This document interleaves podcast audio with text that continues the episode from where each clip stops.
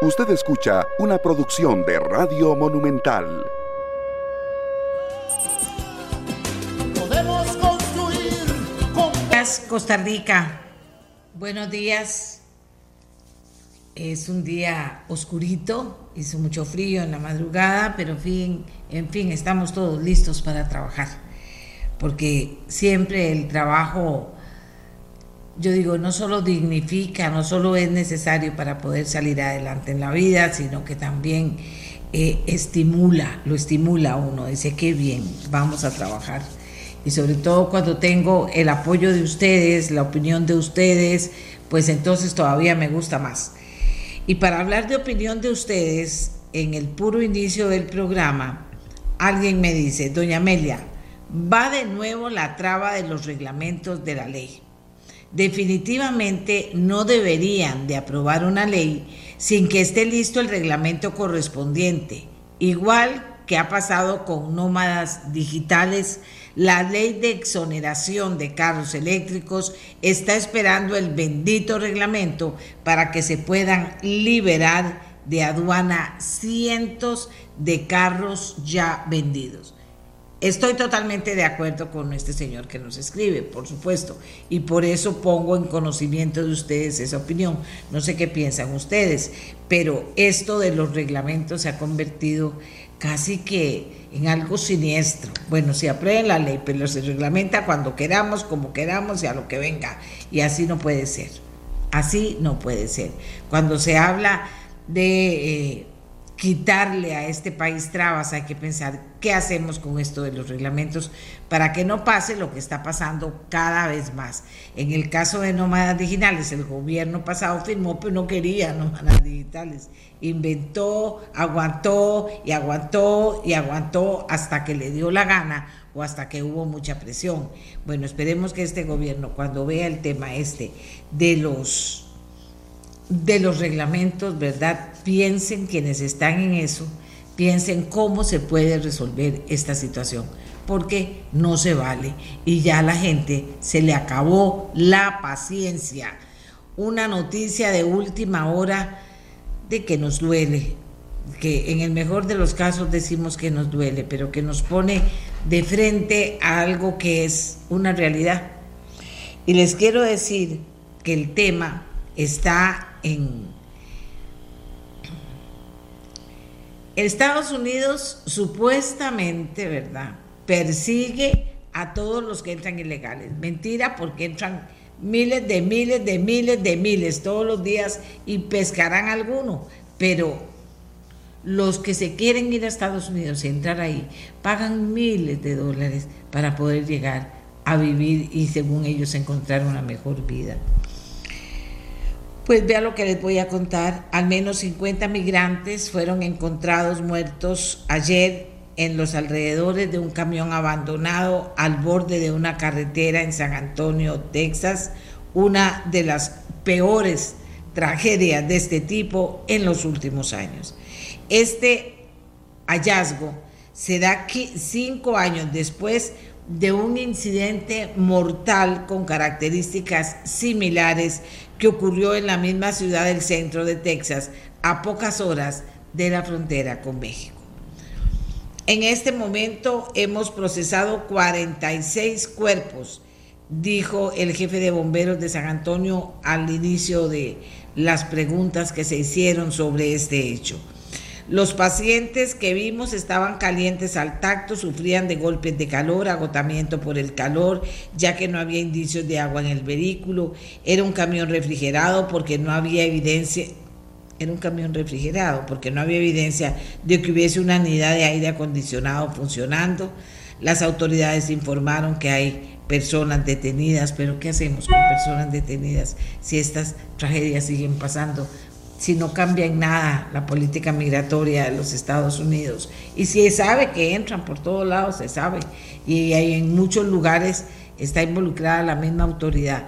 Pero resulta que es un juego doble, porque al final pasan estas tragedias tan horribles como la que acabamos de señalar a ustedes y que hoy golpea, no, no crean que no, hoy golpea a todo el mundo, porque esta noticia llega a todo el mundo y dice uno, ¿cómo puede ser? Que estas cosas sigan pasando en el mundo, pero fundamentalmente en esa zona del mundo con los migrantes porque son los que andan traficando gente, son los más, no tienen corazón y no les importa. Tráeme 10, ¿cuántos me trajiste hoy? Me traes 50, me traes mujeres jóvenes para los prostíbulos, me traes mujeres viejas para las maquilas, o sea, de todo hay. Es un horror lo que está pasando. Y se denuncia y se denuncia y se denuncia, pero ahora se convierte en películas que van y películas que vienen, pero que se arreglen las cosas, no se arreglan, la verdad seamos honestos. Bueno, y después de compartir esa, primero esa opinión que me parece absolutamente válida, ¿verdad? Por supuesto. Y luego eh, también esta noticia que, que como les dije, pues no tengo más palabras que decirles que duele. Esas noticias que duelen, sin duda alguna. Y vamos a ver qué tenemos para compartir con ustedes en la mañana de hoy sin duda alguna. Tenemos informaciones interesantes. En Costa Rica están pasando cosas. Ordenan desmantelar la antigua refinería de Recope luego de 11 años de estar fuera de funcionamiento.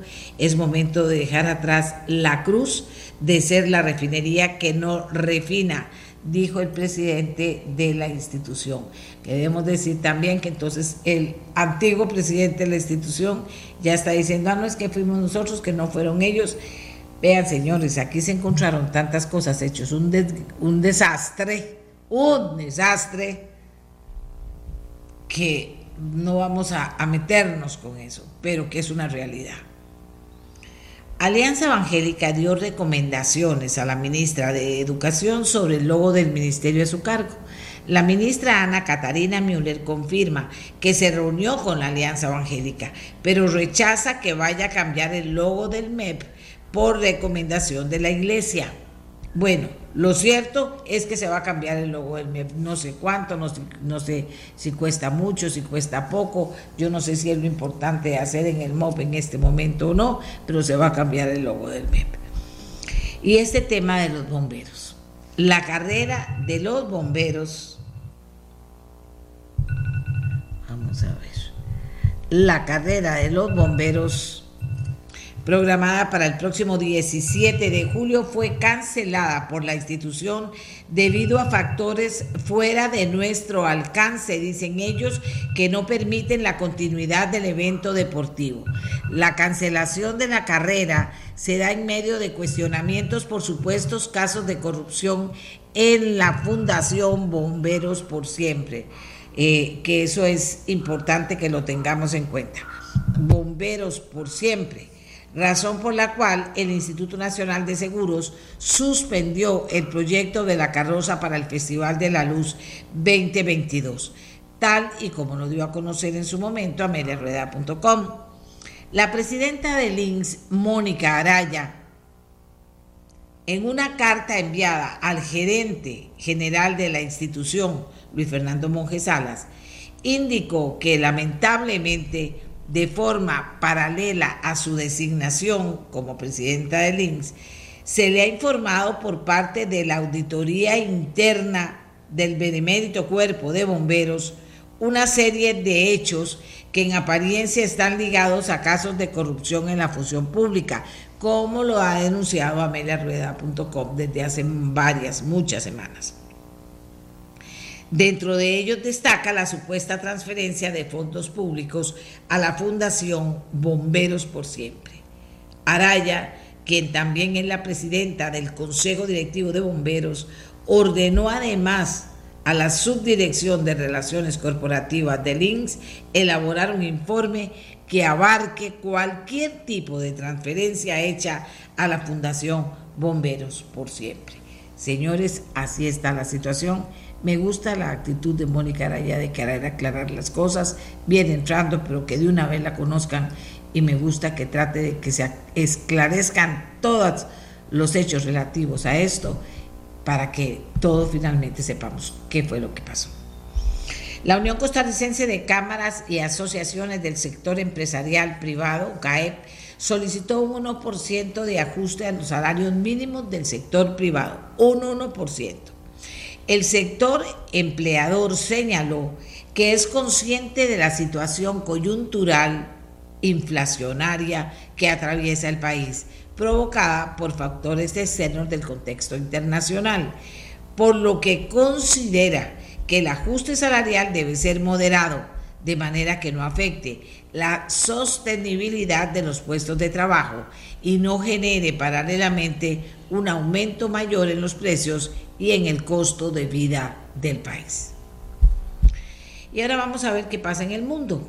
Corte Suprema de Estados Unidos valida el derecho de orar, de rezar, de un entrenador en una escuela pública.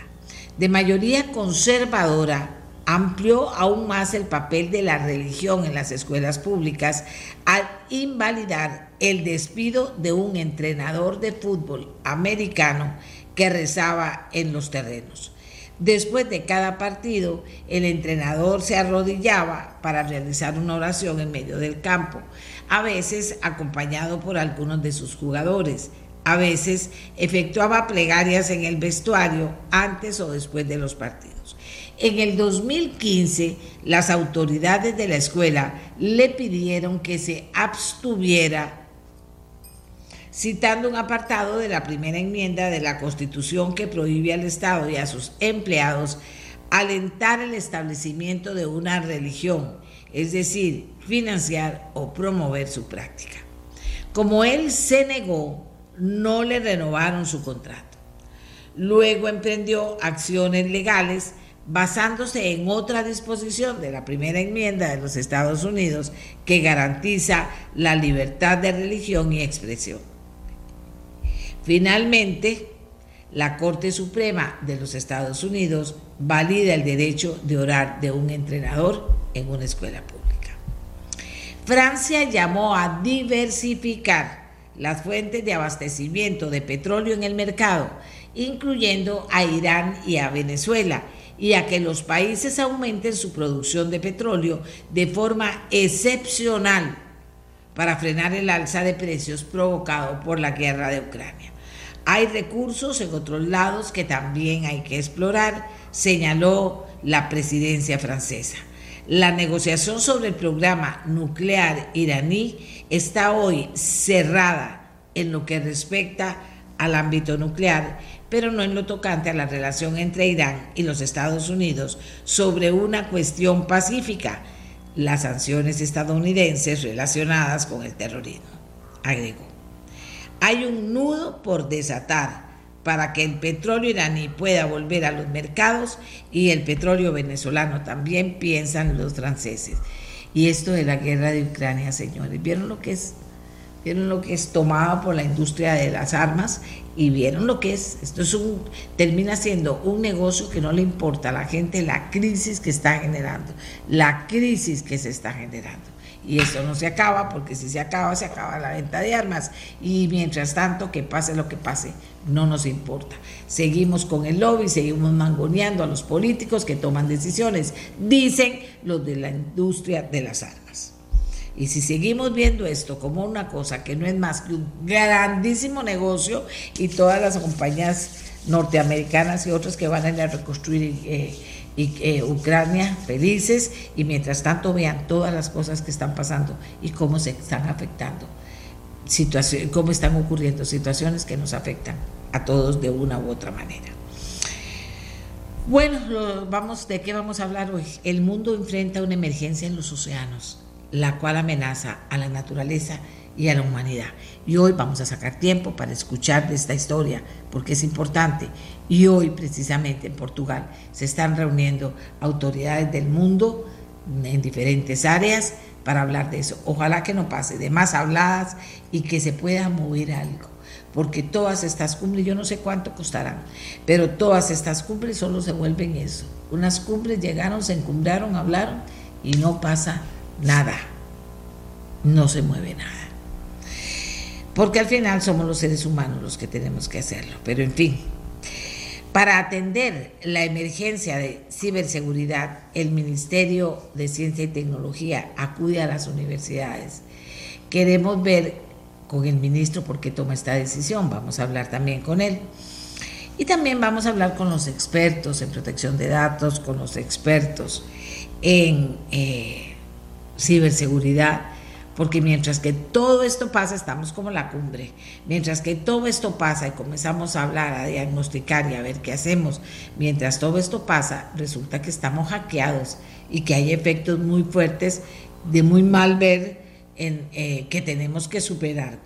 ¿Hasta dónde lo hemos superado? ¿Qué está pasando con el hackeo y las implicaciones que tiene?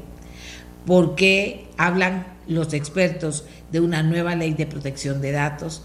¿Por qué los expertos también hablan de una ley marco en el tema de ciberseguridad?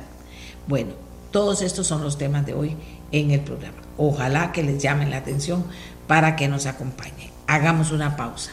Por favor, por favor, prestemos atención al siguiente tema. Por favor, los océanos. Ya volvemos.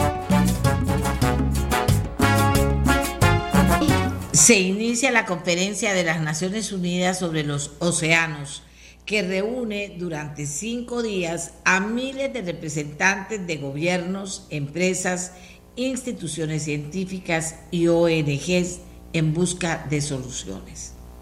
Solo un dato. ¿Sabía usted que la acidificación de los océanos provocada por el CO2 y las olas de calor marino que pueden durar varios meses, continúan matando a los arrecifes de coral de los cuales dependen un cuarto de la vida en el mar y unos 250 millones de personas. Con propuestas que van desde el reciclaje hasta la prohibición total del plástico, este tipo de contaminación también estará entre los temas de la conferencia, con el objetivo de invertir las tendencias actuales según las cuales hacia el año 2050 los océanos tendrán tantos plásticos como peces. O sea, imagínense usted, y esto es solo un pedacito. Porque para poder entender la vida en la vida hay que entender que no somos solo la tierra, que también somos el agua y que ahí está, ahí están los océanos. Imagínense ustedes de lo que estoy hablando. Yo le pedí a alguien que sabe mucho del tema, Damián Martínez Fernández. Él es biólogo marino, máster en conservación de vida silvestre de la Universidad Nacional, miembro de la Comisión Mundial de Áreas Protegidas, de la Unión Internacional para la Conservación de la Naturaleza, miembro de la Junta Directiva de la Cámara Nacional de Turismo, oiga, y miembro de la Comisión Ambiental de la Defensoría de los Habitantes, y labora como director y conservación y política pública de la Federación Costarricense de Pesca. Entonces yo le dije, eh, don Damián me preguntó cómo enfocamos el tema. Le digo, aquí todos tenemos que aprender, porque yo no sé si toda la gente sepa, sepa qué son los océanos, cómo están los océanos, porque hay una conferencia mundial de los océanos, qué está pasando, que hay vida marina maravillosa, que ahí están los corales, que son, bueno, todas las cosas que tenemos que saber para ver si acaso creamos conciencia y terminamos nosotros o no usando plástico o terminamos reciclando el plástico y llevándolo al lugar en que sabemos que va a tener un fin de verdad y no que lo van a dejar botado ahí. O sea, todo ese tipo de cosas que tenemos que aprender los seres humanos y que podemos aportar cada uno de nosotros y que obviamente no solo no aporta, pareciera que no nos importa, más que para ir a la playa a dar una vuelta, salir en el yate o viajar por el mar. Bueno, y los que viven de eso, los pescadores que dirán en todo esto. Vamos a ver qué nos dice don Damián Martínez Fernández. Muy buenos días y muchas gracias por acompañarnos, Damián. Muchas gracias, doña Amelia. Buenos días a usted y a sus oyentes y, televidentes. Em, en realidad, muy contento de que estos temas eh, se puedan tocar ¿verdad? En, en, la prensa nacional, en la televisión, en la radio, eh, porque ciertamente el valor de los mares, de los océanos, eh, es, es, altísimo para muchísimos países, comunidades costeras y, y, no solamente para comunidades costeras, ¿verdad? Para zonas o en, lugares como en Costa Rica, que vivimos relativamente cerca, pero adentro en el país, los beneficios que tenemos de los océanos y de las zonas costeras es, es altísimo. Entonces, en, en buena hora que se pueda abrir ese espacio como, como usted regularmente lo hace. Eh, sí, e, esta semana es la conferencia de los océanos de, la, de, la, de las Naciones Unidas. Eh, tiene un tema que es de salvemos nuestros océanos, protejamos nuestro futuro, y mm, responde muchísimo a los, a los objetivos de desarrollo sostenible que toca los temas grandes, que usted mencionó uno de ellos, eh, o dos, que es la contaminación marina, o la acidificación, pero también pasa por restaurar eh, y repoblar todas estas poblaciones de, de, peces que se han visto sumamente afectadas, restaurar muchos de los ecosistemas de corales, manglares, este, eliminar las subvenciones perjudiciales a la pesca, eh, en fin, muchos de los, de los temas que, que, están afectando hoy a muchas poblaciones, a muchas comunidades eh, y en fin, al mundo entero, ¿no? Entonces, eh, en buena hora se, pueda, se pueda dar énfasis en este tipo de, de, conferencias y, que se estén dirigiendo y canalizando recursos y proyectos para tratar de, de mejorar un, un, gran regulador de la superficie, eh, de la temperatura superficial, como son los océanos o son grandes sumideros de, de gases de efecto invernadero. Entonces, eh, esos son temas y, y bueno, Costa Rica, eh, he estado viendo algunos colegas que están, están por allá con muchos proyectos y como les digo en buena hora, también salió ayer en noticias un premio que se le dieron a algunos costarricenses por, por parte de los avances que hay en temas de protección, específicamente en ampliación de áreas, de áreas protegidas. Damián, vamos a ver. Una de las cosas que me preocupa, porque efectivamente este programa desde el día que nació ha estado comprometido con las informaciones sobre la vida, sobre el planeta, sobre el agua, sobre la tierra, etcétera, y sobre las comunidades que están más directamente afectadas por lo que ocurre. Al final terminamos siendo todos, ¿verdad? Entonces, eh, ¿Cuánto cree usted que se ha avanzado? Ya se mueve las Naciones Unidas y uno dice un poquito para qué. Si en la práctica, no sé si usted tiene mejores datos que nos pongan positivos, si en la práctica no hemos creado una cultura de cuidado del mar, cómo se cuida el mar, qué es lo que preocupa de lo que está pasando en el mar, la acidificación de dónde viene, el tema del CO2 de dónde viene, pero también otras cosas que están pasando de dónde vienen. Sí, claro, doña Amelia tiene toda la razón, a pesar de que si uno se compara tal vez con otros países, el nivel de sensibilización en temas eh, marinos eh, podría ser relativamente eh, medio, medio alto en el país, pero aún así hay, hay una deuda pues histórica, hay un estribillo, ¿verdad? Que muchos políticos hablan, ¿verdad? Que Costa Rica le ha dado la espalda al, al mar desde hace muchísimo tiempo Em, y esta, la semana pasada, eh, eh, Costa Rica, ¿verdad? Eh, salió noticias que cayó en el índice de desempeño ambiental y usted estuvo dando seguimiento y cobertura por el tema de uso de agroquímicos, pero también hay otros temas que son de corte más oceánicos, más marinos, como el tema de pesquerías o los, los servicios o los beneficios que dan los ecosistemas costeros o marinos a las comunidades Costa Rica tiene eh, peores eh, números que, que, el, promedio con el que salió. Em, los, los, stocks de, de, los peces o, o, en los manglares, en los corales, eh, la pérdida de esos beneficios es sumamente alta y hay una, hay una gran, gran deuda. Em, para, para responder un poco su pregunta, ¿verdad? Que ¿Dónde estamos? ¿Cómo, cómo queremos? Em, creo que Costa Rica se ha estado enfocando en algo que le ha dado pues réditos históricos, que es eh, el, abordaje de, de, áreas marinas protegidas. En la, a finales del año pasado, la administración pasada hizo la creación, también el, el, aumento del área protegida de Isla del Coco y de montes submarinos, alcanzando el 30%. Eh, en, en, unas zonas un poquito pues oceánicas, ¿verdad? Eh, bastante alejadas eh, de los sitios en donde muchos costarricenses usamos más el mar, que son en las zonas costeras.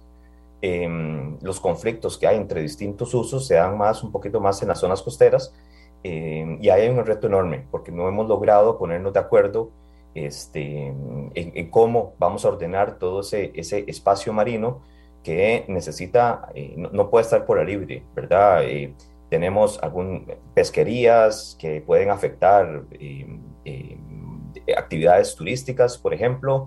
Eh, tenemos informaciones o, lugares, vamos a ver, de, de investigación que podrían estar alejados de los sitios que tal vez requieren más eh, importancia o más datos para la toma de decisiones.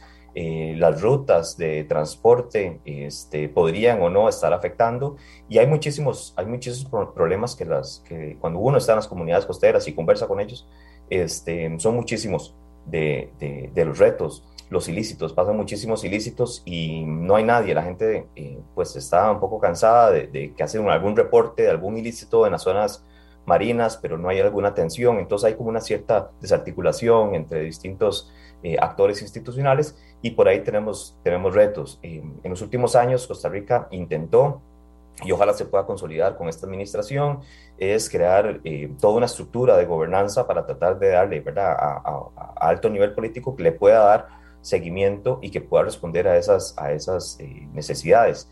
Eh, pero falta mucho por hacer. Eh, yo me pregunto, ¿verdad? por ejemplo, ¿cómo vamos a hacer ahora con esta ampliación de la isla del Coco que se hizo recientemente? los estudios de la UNA, del CIMPE, mostraron que las actividades que más generan réditos y, beneficios para las comunidades era la pesca deportiva y turística, el buceo, es totalmente famoso en la isla del Coco y también la pesca comercial, en este caso de palangre. Bueno, em, yo esperaría que en el corto plazo se puedan dirigir muchos de estos fondos que ahora se, se, capturaron en esta, en esta reunión a tratar de ordenar y mejorar algunas de las acciones que necesitan los distintos, eh, distintos sectores, como por ejemplo el turístico, eh, para que se pueda recuperar luego más de, esta pandemia. Así que em, hay muchísimos retos y mucho, me parece a mí, desde mi perspectiva, pasa mucho por, por cómo se van a ordenar o se van ordenando la toma de decisiones eh, pues, en el país y tratar de dirigir los esfuerzos de una manera más armonizada.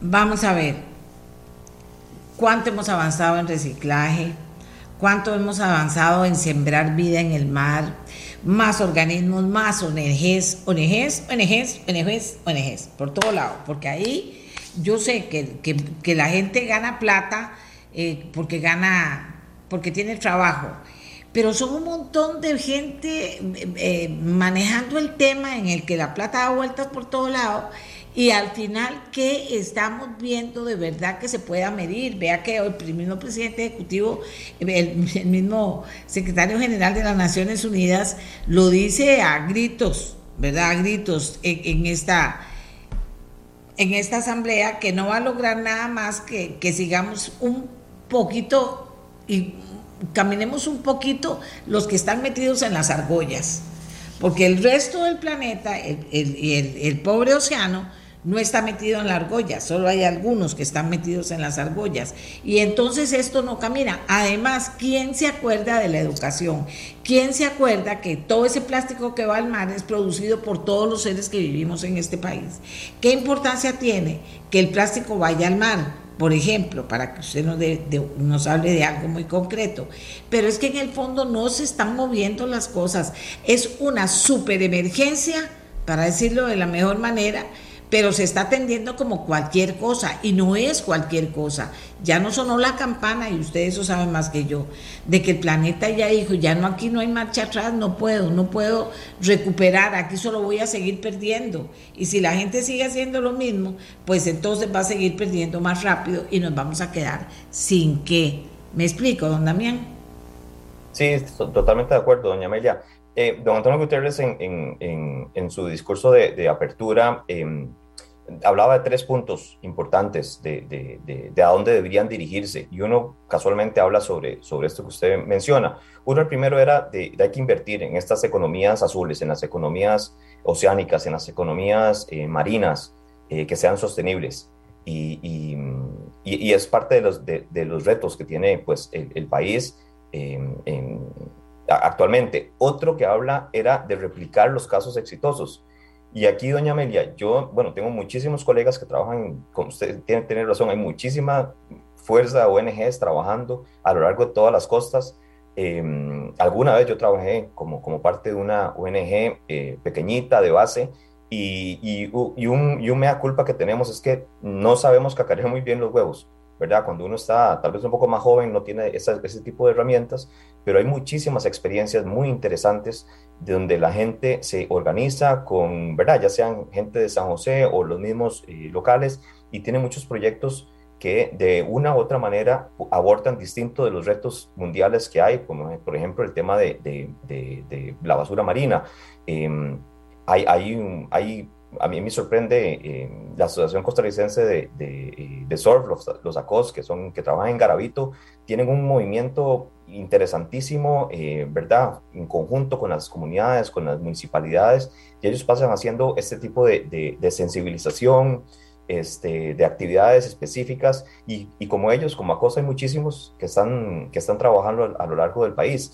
Em, y, el último punto que abordaba, o un tercer punto importante que abordaba el secretario general, era, este, hay que dar mayor protección a los medios de subsistencia nacionales, este, locales. Y, en Costa Rica pasa por, por, por, el turismo.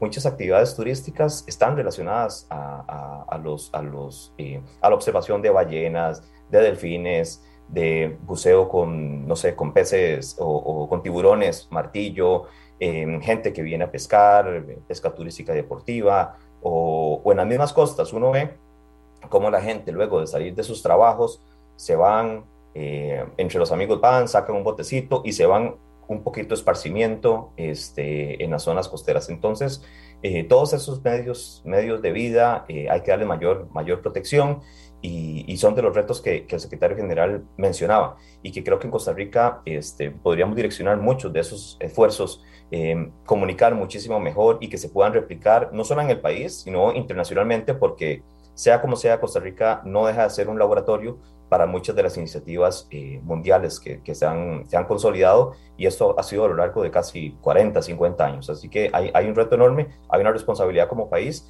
pero al interno tenemos que, que, que trabajar, aterrizarlo eh, a mí me gusta mucho el tema de que se le pueda dar mayor perfil, eh, ¿verdad? En los últimos años a los temas marinos, oceánicos. Em, eh, una preocupación mía es que, por, un lado, tenemos la, le elevaron el perfil al, al presidente ejecutivo del, del Incopesca, dándole un mayor rango como ministro, pero por otro lado, en el MINAE, este, lo que es lo que tengo entendido, parece que van a reformular el viceministerio de Aguas y Mares y lo van a pasar dentro del ministerio de viceministerio de Ambiente. Entonces, eso es lo que tengo entendido.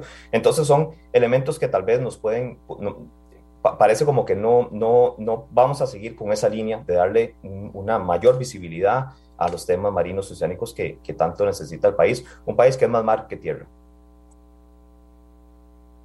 Ahora, eh, volvamos un poquito al tema de bueno, qué bien que un premio, que hicimos esto a la Isla del Coco. La Isla del Coco tiene un trabajo de años del grupo de amigos de la Isla del Coco, que ha sido extraordinario y maravilloso. No se puede, no se puede desmerecer en ningún momento. Y a muchos, y a muchos eh, eh, presidentes que se han unido en esta campaña con esa parte de nuestro país que ahora crece. Bueno, pero por otro lado, el basurero de las playas está ahí y no se hace nada, ni las municipalidades, ni las ONGs, ONGs, son puros nombres y puras eh, eh, reunioncitas, pero las ONGs no organizan a este país para ir a limpiar los mares.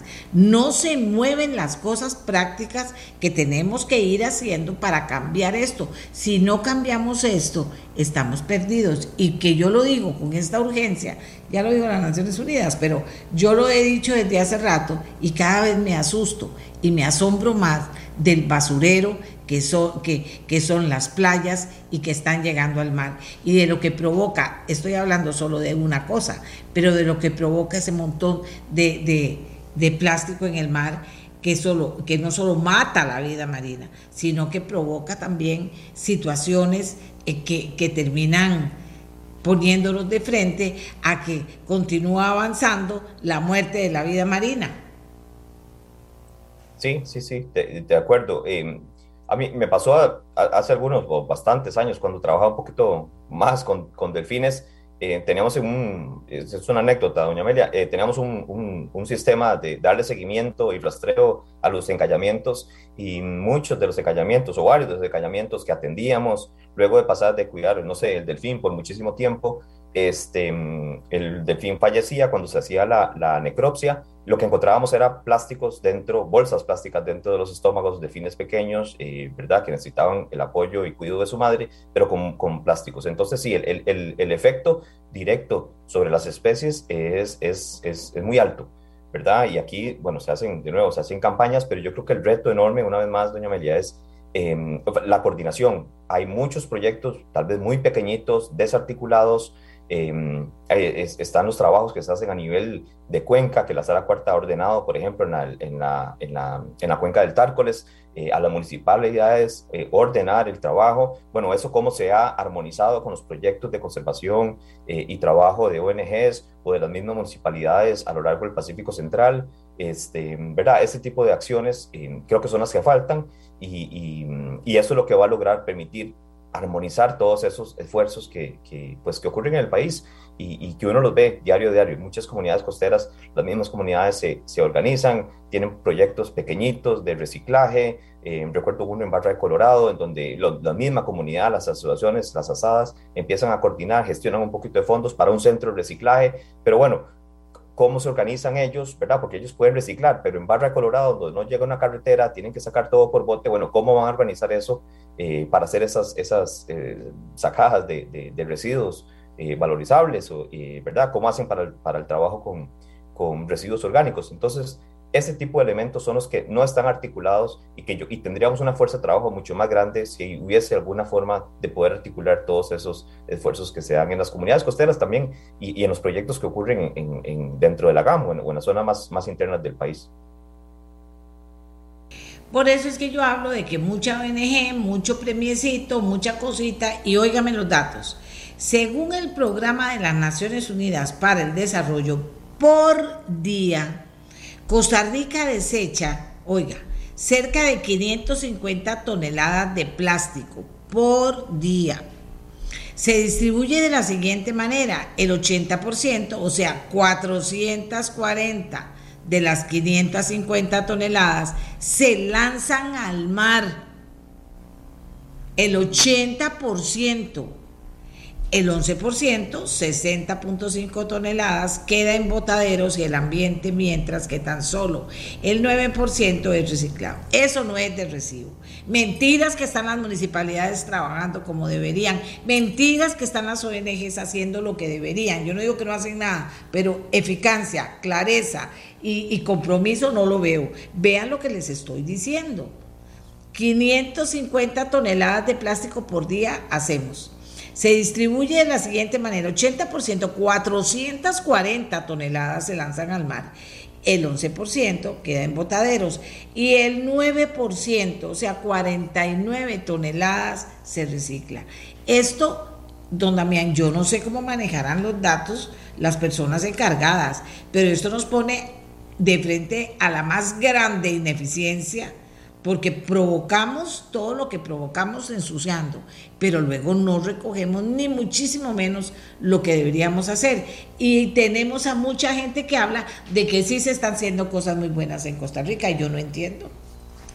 Doña Amelia, sí, y el reto grande del tema de residuos en, casa en realidad pasa porque esos ustedes datos, los datos de, que está hablando Naciones Unidas, este, esos son de los residuos valorizables que, podrían, ¿verdad? De alguna manera entrar otra vez en el círculo económico, pero, pero, pero en las casas, y, me pasa en la mía, lo, lo, lo, que más se saca, y cerca del 60%, esto con datos del PNUD, este, del 60% de lo que sale de una bolsa de basura es, es orgánico, ¿verdad? Es, es, y son los que generan mayor cantidad de gases de efecto invernadero.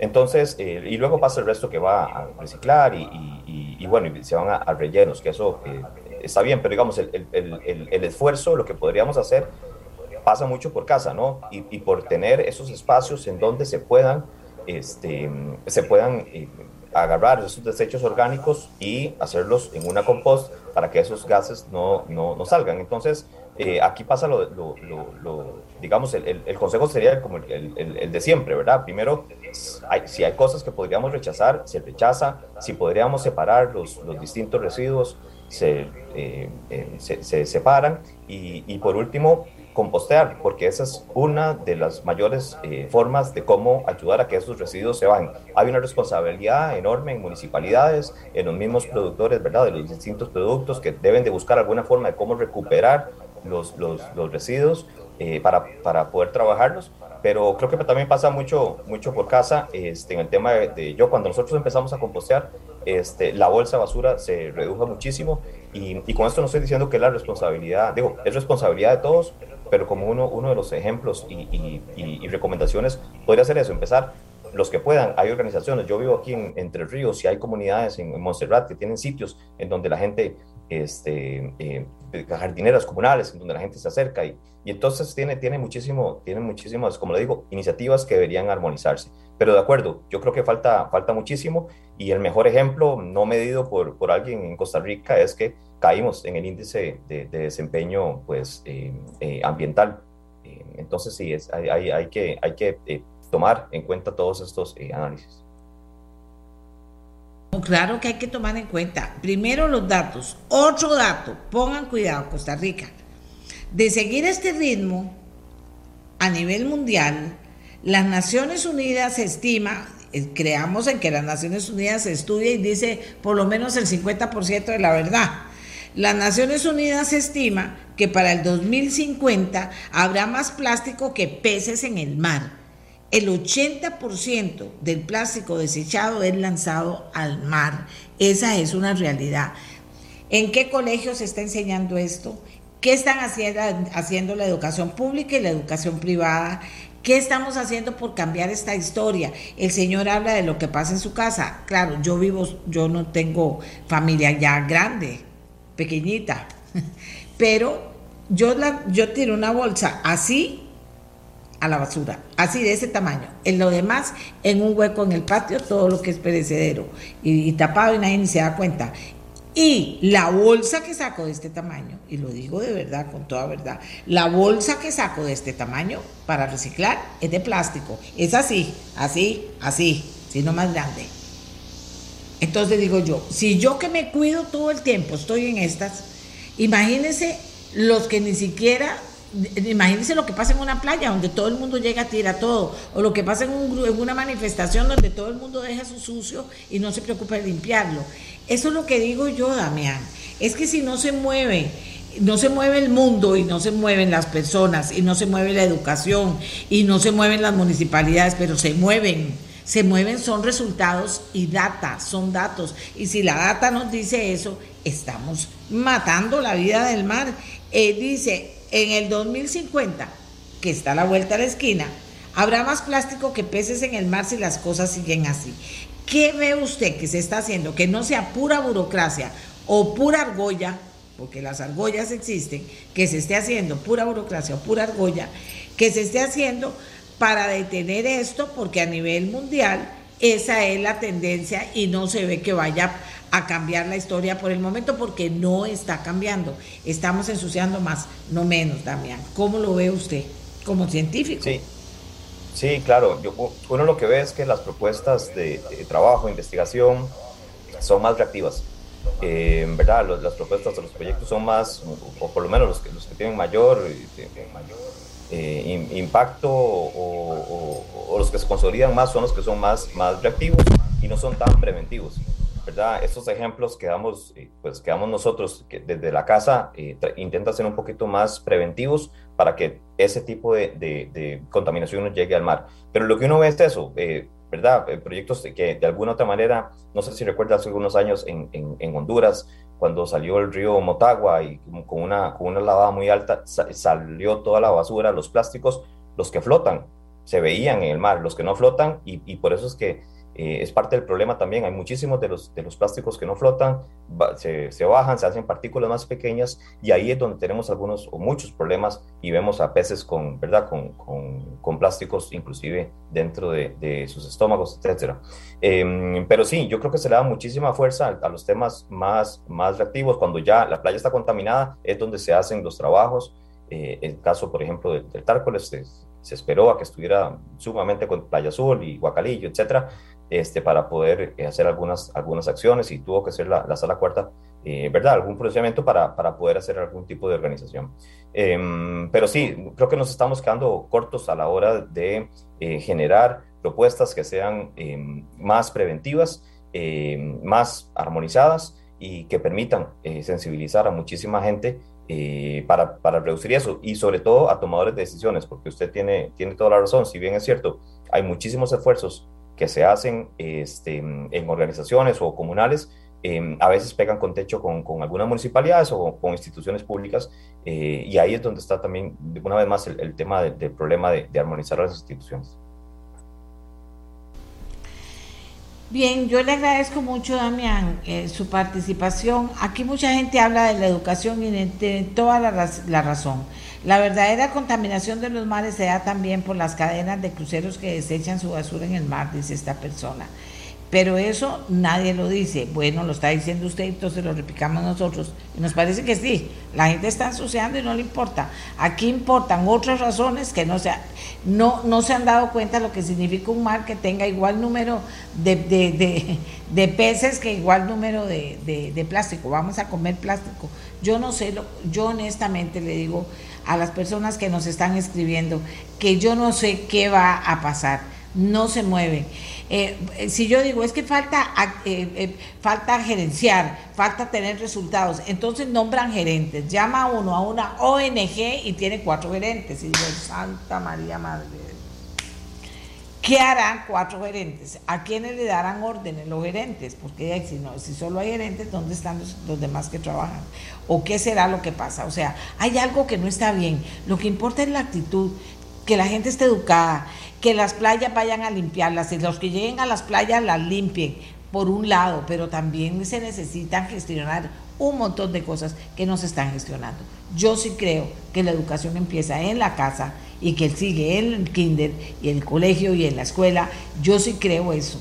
Solo con una, una generación educada y consciente, pero en serio, o sea, eso es lo más importante del día antes uno rezaba el, Padre Nuestro, cuando iba, yo me crié en un colegio católico toda la vida, primaria y secundaria, pero, pero entonces uno rezaba Padre Nuestro y comenzaba a trabajar. Ahora hay que, si la que gente que quiera rezar, la que no, no, pero lo que hay que hacer es hablar de estas realidades, que los niños y, el recreo hacer prácticas sobre estas realidades, los educadores. Y aparte de eso, que los chiquitos lleguen a la casa y, vayan enseñados, mamá, vamos a reciclar. Si los chiquitos hacen eso ahora primero, desde 5 años, 7 años. Y saben lo que es reciclar los que han sido enseñados, pero los que ven a los papás tirar, que no les importa, que eso pasa, nos estamos matando. Estamos matando la vida marina, pero estamos matando el, pobre planeta también está hecho leña, porque vean, nos hablan del CO2 en el planeta, nos hablan de la acidificación de perdón, en el océano, del efecto que hace el CO2, de la acidificación del, océano. Imagínense lo que nos están hablando. ¿Sabrá alguien de qué se trata esto? ¿Alguna maestra tomará en cuenta esto? ¿Algún grupo de maestras, como es el Día del Mundo del Océano, en vez de, de que las ONG digan, aquí estoy, que nos den números, pero que las maestras en este país le enseñen a los chiquitos desde pequeñitos? Si eso nos lleva a mayor cosa. Ir enseñándoles todos los días, dedicar media hora.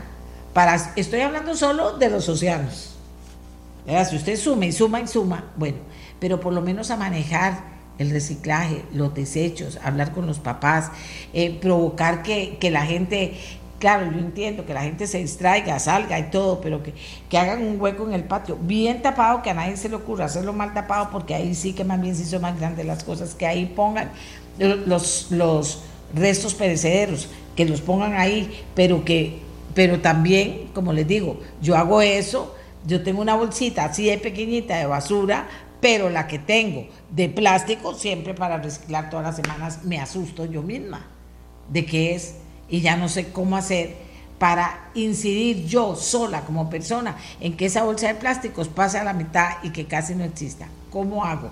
Tengo que cambiar toda la cultura mía. Porque eso, eso vaya usted a cualquier lado que vaya y y son tan carebarros los, supermercados que ahora dice, le cobro por la bolsa si no trae su bolsa. Le cobro por la bolsa si no trae su bolsa. Esa no es la manera de arreglar las cosas. Esa no es la manera de arreglar las cosas. La manera de las, de las cosas es como nos enseñaban las abuelas. A Dios rezando y con el mazo dando. O sea, estudiando y haciendo. Pero alguien tiene que educar. Y la educación está en la casa en primer lugar. Papá y mamá está ahí en la casa. Y segundo, y segundo, está en la escuela. Y hay que hacerlo. y hay que ir a la playa con un palito, una bolsa cada uno y un palito. Si van a la playa, bueno, cada uno tiene su responsabilidad. Va con un palito recogiendo. No solo la basura de nosotros, si vemos plástico o algo, lo recogemos. Ay, no, ¿cómo vamos a hacer eso? Entonces no funciona. Funciona solo si hay un compromiso, una actitud de no hacerlo. Y por supuesto no estoy hablando de las empresas que tienen que buscar alternativas, no estoy hablando de, que tenemos que volver a aprender a usar bolsas de papel y que es lo, lo que eso conlleva, y tenemos que volver a cambiar la cultura. Pero si esa educación comienza, toda esta generación de niños y niñas se hacen conscientes y van moviendo y van cambiando las cosas. Y por eso hay que apoyar la industria azul, la industria verde, la que usted quiera, pero es que eso no es suficiente, eso es lavarse las manos, es tener a un país moviéndose, moviéndose de verdad para ayudarle al planeta, para cuidar al planeta, la tierra, el agua, lo que haya que hacer, porque también se generan una serie de fenómenos que después de ya no hay marcha atrás, porque es tanto lo que hay que va generando todos esos efectos y que pasan cosas que no queremos que pasen, ¿verdad? Y lo más importante, aunque a la gente le parezca imposible, ya yo tengo 70 años, cuando tenía 40 y 30, eh, eh, desde que tenía 30, comencé a oír de, todos estos temas de forma más seria, de la contaminación, del reciclaje, de lo que le va a pasar al planeta, de lo que, de lo que le va a pasar al mar. Comencé a oír hablar, y ya era periodista, obviamente, y ya me comprometí cuando, y hace 40, eh, perdón, 40 años me comprometí más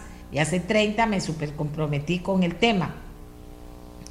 Porque parecía que no, pero estoy viendo los resultados de todo lo que se decía antes, cómo nos están afectando realmente, cómo nos afectan realmente en la vida a todos. Nos estamos matando y estamos matando la tierra y estamos matando al mar porque no nos educamos y no actuamos diferente en nuestra relación con el planeta, es donde vivimos, es donde vivimos. Bueno. Ya no les digo más porque cada vez que hablo de eso casi que me desespero, porque veo que no estamos caminando en el, eh, eh, todos juntos hacia lo mismo. Eh, los niños desde que son pequeñitos, desde que están en la escuela, colegio, haciéndolo. Pero también las municipalidades haciéndolo, pero también las empresas haciéndolo, pero también, o sea, es por todo lado esto es por todo lado, no es solamente, pero tenemos que ver números y datos que nos enfrenten a la realidad, aunque sea vea que ya tenemos los datos que nos enfrentan a la realidad. Si usted me dice que eso no pasa, de seguir este ritmo a nivel mundial, las Naciones Unidas, que digo, no está diciendo toda la verdad, yo creo que esto es peor. Estima que para el 2050 habrá más plástico que peces en el mar. El 80% del plástico desechado es lanzado al mar. Costa Rica desecha cerca de 550 toneladas de plástico por día se distribuye de la siguiente manera, 80%, 440 toneladas se lanzan al mar, el 11%, solo 60, queda en botaderos y el ambiente. Y mientras que tan solo el 9%, 49.5 toneladas, es reciclado. Esta es la verdad. No es si yo soy de derecha o de izquierda o de abajo, de arriba, de este lado o del otro. No, es una cuestión de conciencia de cada ser humano que habita este planeta y que tiene en sus manos ayudar. Y se puede ayudar de muchas maneras. Yo vieras que creo que la tercera edad que los de la tercera edad estamos comprometidos, claro, en un espacio son espacios pequeños o cosas pequeñas, pero si usted lo llevan a la playa con la familia, usted diga, señores, aquí con las bolsas y todo, vamos a limpiar el lugar de la playa que nos toque. Ay, eso no, y a uno se lo dice, ¿acaso eso salva nada? ¿Acaso eso, papelillos más, papelillos menos que estén aquí no salva nada? No, eso hace que otra gente lo haga. Y, ojalá lo que deberíamos querer es cambiar el mundo y salvarlo, pero algo se hace hagámoslo en grande. Y hagamos una pausa. Quisiera quedar todo el día hablándoles a ustedes. Aquí estoy leyendo lo que me dicen. Aquí estoy leyendo lo que me dicen. Y la gente, eh, sí, yo sé que va a decir, Amelia, usted habla, yo hago lo que yo puedo, pero sí tengo que hablar para decirle a la gente porque es, esto es algo que nos está matando y que volvemos otra vez. Cuando veo a las Naciones Unidas, digo, yo quisiera que me hicieran los datos de cuánto costó toda la huella que hicieron todos los aviones y todos los pajosos que llegaron ahí a la cumbre. No llegan solo los, los cancilleres y la gente importante que fuera, ¿verdad? No, llega un montón de gente a hablar que no ha hecho nada y no le interesa hacer nada y no va a hacer nada. Eso es lo que digo yo. Vea lo que pasó con lo de París. Igual, ya se sabía. Entonces, no tenemos que incidir si nos hacen cuánto costaron los aviones, cuánto cuesta todo lo que cuesta una cumbre, uno dice, ay Dios mío, sembraríamos no sé cuántos árboles, en, eh, escogeríamos cualquier montaña y sembraríamos totalmente árboles en cada país cada vez que vamos a hacer una cosa de estas y la hacemos vía Zoom y ya se acabó el problema. Pero es que no hay nada de eso, no hay nada de eso, es seguir con lo mismo que tiene este planeta como lo tiene. Hagamos una pausa, hagamos una pausa. Dice, la gente no tiene visión de futuro. Nos dice que el futuro ya nos atacó. El futuro ya está aquí. Ya está aquí. La verdad. Eh, ya está llegando y nos está afectando. Hagamos una pausa y venimos a hablar de lo que encontró el MISID cuando, con grupos de expertos, analizó cuál es la situación de la ciberseguridad en la, en la empresa pública, ¿verdad? Ya la Contraloría General de la República lo había dicho aquí en este programa, lo que se encontraron ellos también en las instituciones, cómo estaban preparados en nivel digital. Ahora vean ustedes lo que nos va a decir el ministro. Hagamos una pausa y ya regresamos.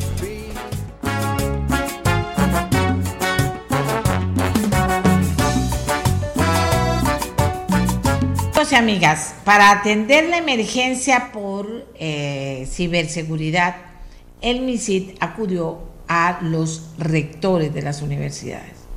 Según informe, el 83% eh, realizado por eh, una investigación que hizo el MISID, el 83% de las instituciones analizadas no cuentan con personal especializado en seguridad informática que administren los sistemas. Don Carlos Enrique Alvarado es el ministro de Ciencia y Tecnología y vamos a conversar con él. Y en esto hay mucha tela que cortar, la verdad. Eso es lo que yo creo y, vamos a trabajar en ese sentido. Porque, digo yo, Costa Rica, las universidades están preparadas para, para enfrentar el tema de ciberseguridad. Digo, tenemos a la gente de las universidades lista, porque lo que ha habido y lo, me, lo está, me lo está confirmando el, eh, el estudio de la, de la Contraloría y que hace el gobierno, lo que ha habido es que no hay profesionales preparados en las instituciones, aunque estén ganando como tales, supongo, no sé ahí cómo, qué fue lo que se encontró el, el, el ministro. Pero sí quiero hablar con él de eso, ¿verdad? Primero, ¿qué fue lo que se encontró? Porque eso es importante, no, no es que lo descalifique pero es que lo más importante también es saber si estamos preparados y por qué toma la decisión de irse a las universidades. ¿Están preparadas las universidades para prepararnos esos técnicos? O sea, ¿cómo enfrentar esta situación y por qué creer que es desde la cabeza de las universidades públicas? Entonces de eso voy a hablar con el señor ministro que ya está aquí conmigo. Así que, don Carlos, a ver, veamos la cosa críticamente críticamente, porque el hecho de que se haya tomado la decisión de investigar es bueno, usted nos va a decir por qué se tomó la decisión, pero el tema es que lo que estamos descubriendo con esto del hackeo es o no tenemos gente o tenemos gente mal preparada, no quiero pensar que tengamos gente preparada trabajando ahí que haya permitido que pase lo que pasó o que no haya llegado a pedir auxilio sobre cómo es posible que una institución no cuente con, la, con, con lo que necesita para poder trabajar y hacer, porque si no le van a echar todas las culpas a que es que no me dieron las herramientas, o si hay las herramientas, o si lo que hay es ignorancia, ¿qué es lo que hay?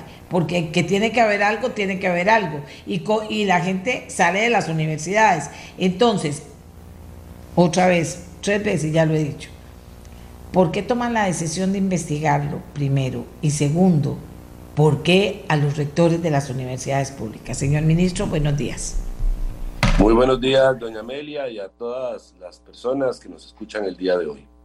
Bueno, vamos a responder a sus eh, consultas. En primer lugar, ¿por qué tomamos la decisión, primero, de realizar el levantamiento de la información eh, relacionada con la vulnerabilidad que nuestro país tiene en materia de ciberseguridad en todas las instituciones?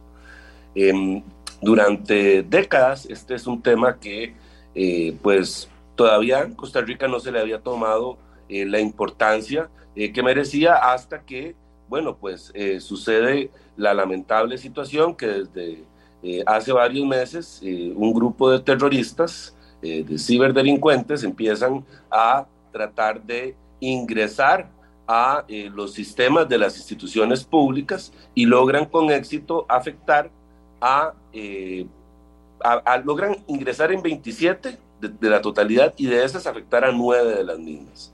Esto provoca que, eh, bueno, bueno, pues lo primero que hay que eh, hacer es entender y dimensionar de manera adecuada cuál es el estado de vulnerabilidad que existe en el país en materia de ciberseguridad. Este trabajo se realizó en un periodo de dos semanas. Se lograron consultar 226 instituciones estatales eh, inclusive también gobiernos locales. Y bueno, la realidad es que eh, termina de confirmar también una de las eh, posiciones que tiene nuestro ministerio, que la emergencia nacional no es tanto el ataque a una u a otra institución, sino que es básicamente la vulnerabilidad que tiene nuestro país en general eh, particularmente en las diferentes instituciones, podemos decir que de las 226, 88 no cuentan con personal especializado en este tema que administren los sistemas, por ejemplo. Ahora, la otra pregunta es, ¿qué es lo que pasa en Costa Rica? Si existe o no existe personal eh, especializado, especializado en materia de ciberseguridad. Yo no diría eso. Yo no diría que en Costa Rica no existen personas con la capacidad de poder eh, responder de manera adecuada. Lo que no existen particularmente en el caso de eh, las instituciones estatales e inclusive tenemos que incluir al Ministerio de Ciencia, Innovación, Tecnología y Telecomunicaciones, lo que no hay es la cantidad suficiente particularmente de profesionales y para aparte de eso, en el caso del MISIP, que tiene el CECIR, que es el Centro de Respuesta a Incidentes Informáticos, pues eh, de la verdad es que durante años esta, eh, el, el MISIP no ha sido una institución que haya sido prioridad eh, por, parte del país para sus presupuestos, al punto de que actualmente es el ministerio que tiene el presupuesto más bajo de todos los ministerios del país. Entonces, ¿qué es lo que necesitamos? Primero, reforzar eh, el MISIP con recursos, ¿verdad? Particularmente necesitamos construir un SOC, que es un centro de eh, operaciones en seguridad nacional que dependa del MISIP y que le brinde al ministerio la capacidad que también y la obligación que también eh, luego tiene por ley para monitorear eh, cualquier actividad ilegítima que se dé eh, dentro de los sistemas nacionales. Pero para eso necesitamos hacer la inversión. Esto es un tema de seguridad nacional y ya vimos cuáles son pues los resultados y esto pues se deja, como quien dice, abandonado durante años. Entonces, yo diría que básicamente, doña Amelia, en Costa Rica sí hay profesionales y bastantes que tienen esa capacidad.